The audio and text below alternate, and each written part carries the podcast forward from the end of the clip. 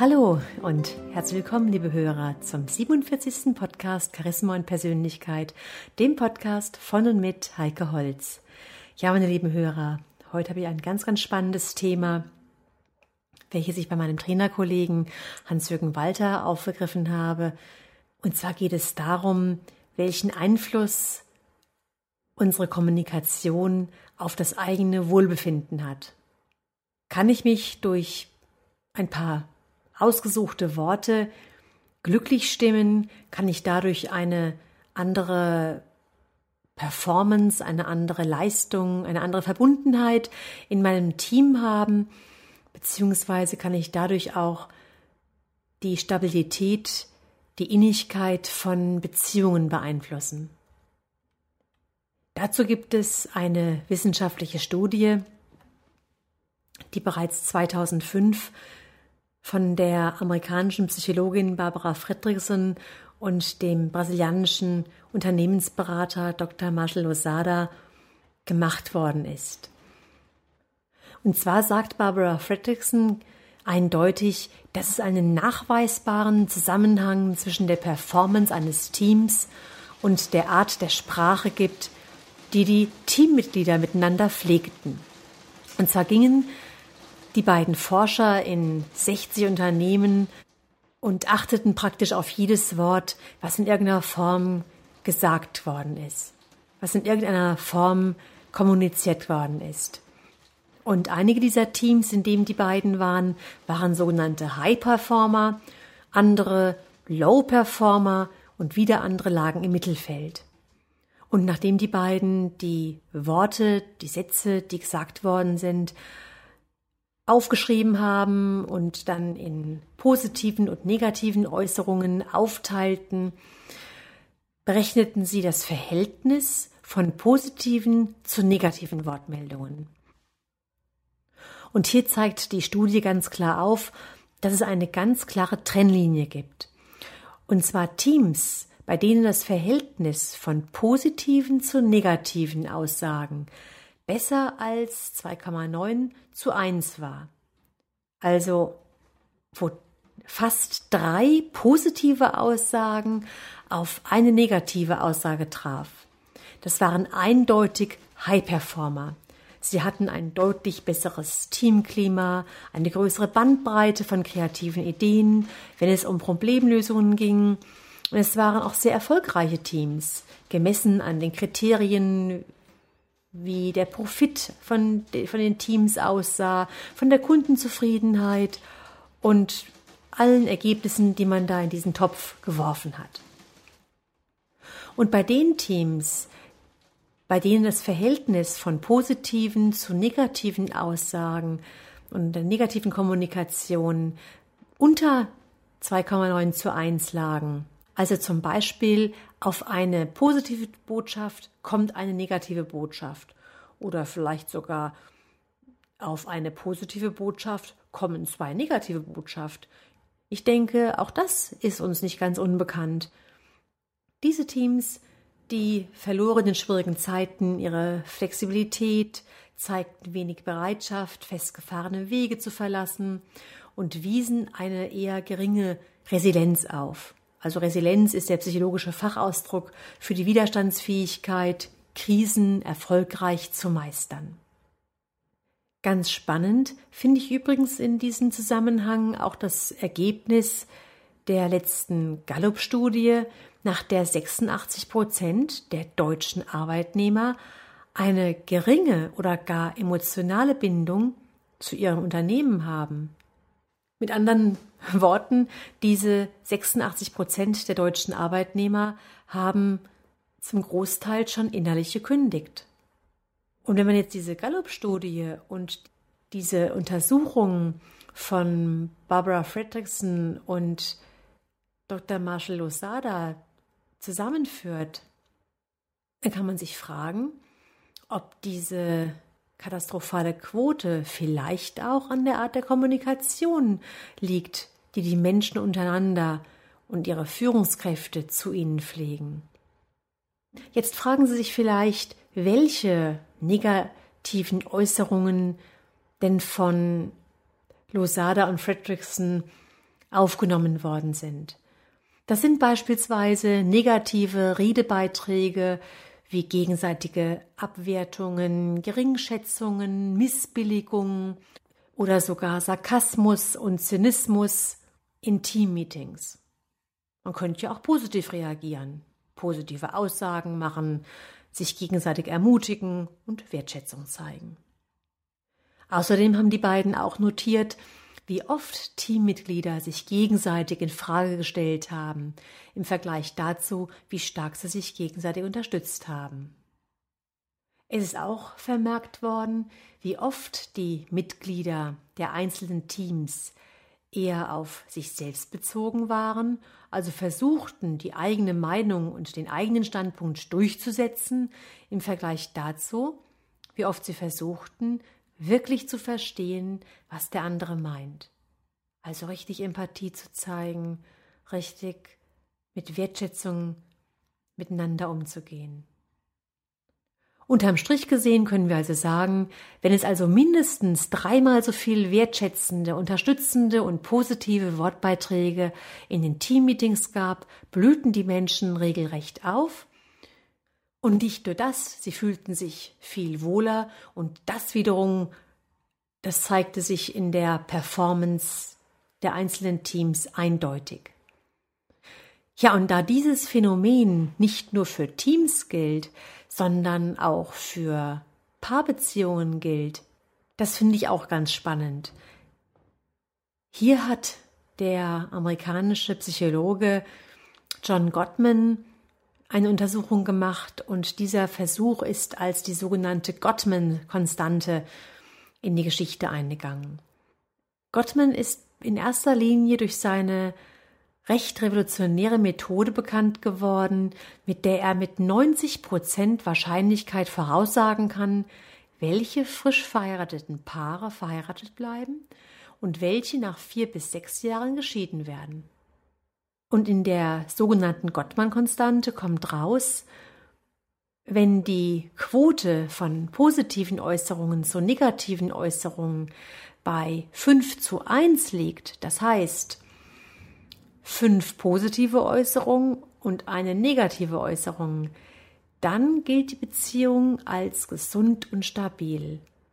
Also im Business reicht sozusagen das Verhältnis 3 zu 1 aus, währenddessen im Privatleben wir eine Quote von 5 zu 1 brauchen.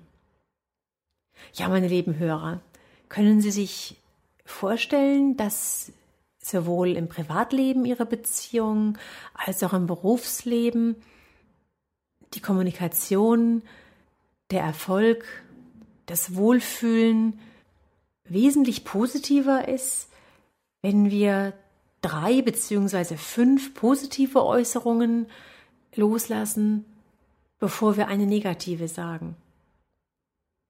Wie sieht bei Ihnen die Quote aus? Welche persönliche Quote würden Sie bei sich ansetzen? Und auch, kann man diese Quote verbessern? Können Sie Ihre Quote verbessern?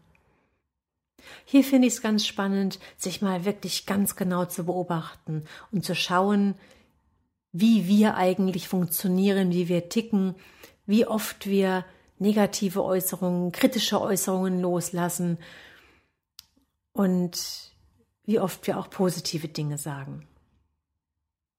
Ja, und im Zusammenhang mit der Gottmann-Konstante gibt es da auch noch eine Studie von der Psychologieprofessorin Shelley Gable, die herausgefunden hat, dass es weniger über eine starke Beziehung aussagt, wie man zusammen streitet, sondern vielmehr, wie man zusammen feiert. Was soll das jetzt schon wieder bedeuten? Zusammen feiern. Klingt typisch amerikanisch, aber sie meint das eigentlich ganz anders. Dieses Feiern, das dürfen wir etwas großzügiger auslegen. Und zwar meint sie damit Folgendes. Wie oft erzählen uns Menschen, an denen uns wirklich etwas liegt, von ihren kleinen und großen guten Dingen, die ihnen im Alltag widerfahren. Und wie reagieren wir dann darauf? Nach Shelley Gable sind es genau diese kleinen Mini-Erfolgsfeedbacks, die eine Beziehung aufbauen oder auch kaputt machen können. Und Shelley Gable unterscheidet hierbei zwischen vier grundlegenden Feedback-Qualitäten, von denen jedoch nur eine einzige dazu taugt, eine Beziehung zu stärken und aufzubauen. Machen wir das Ganze mal einem Beispiel fest. Stellen Sie einmal vor, Ihre Partnerin oder Ihr Partner erzählt Ihnen, dass er oder sie einen ganz tollen Auftrag an Land gezogen hätte.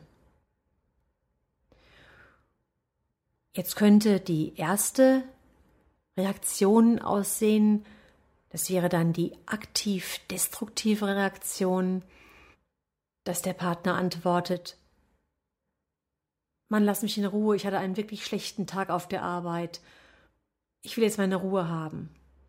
Und der Partner schaut sie gar nicht an und wendet sich direkt ab.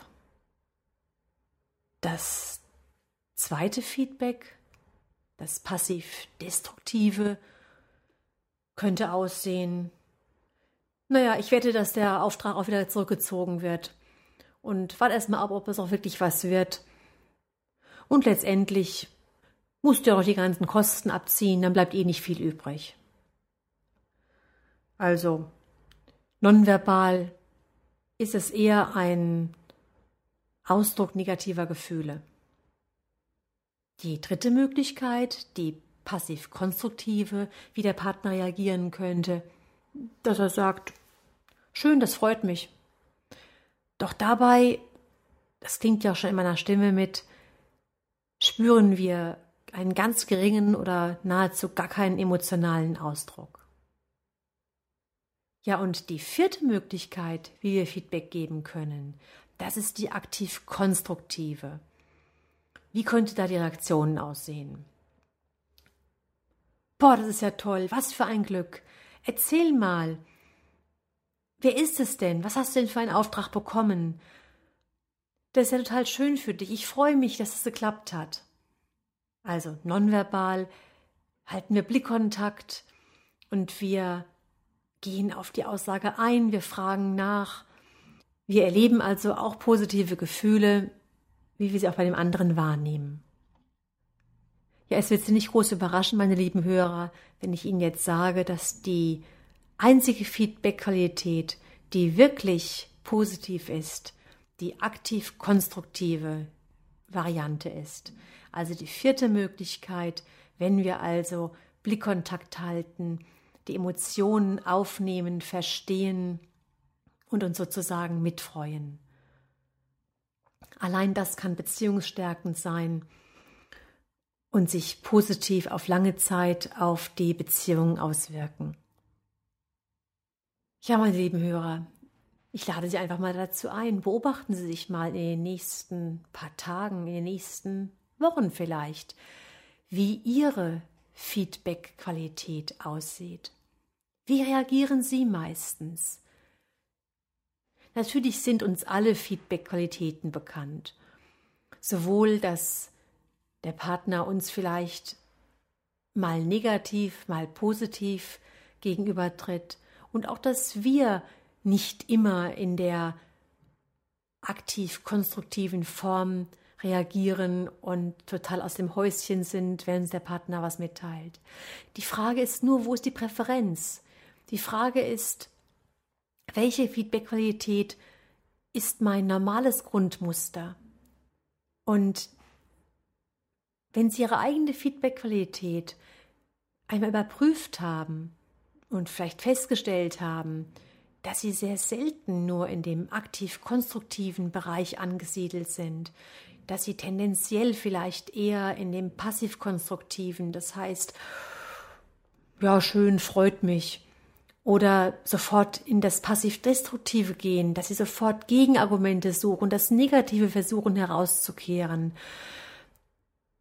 Dann schauen Sie mal, ob Sie vielleicht einfach sich umgewöhnen können und schauen Sie mal, ob Sie Ihre Gewohnheit aufgeben können und eine andere Feedback-Qualität annehmen können.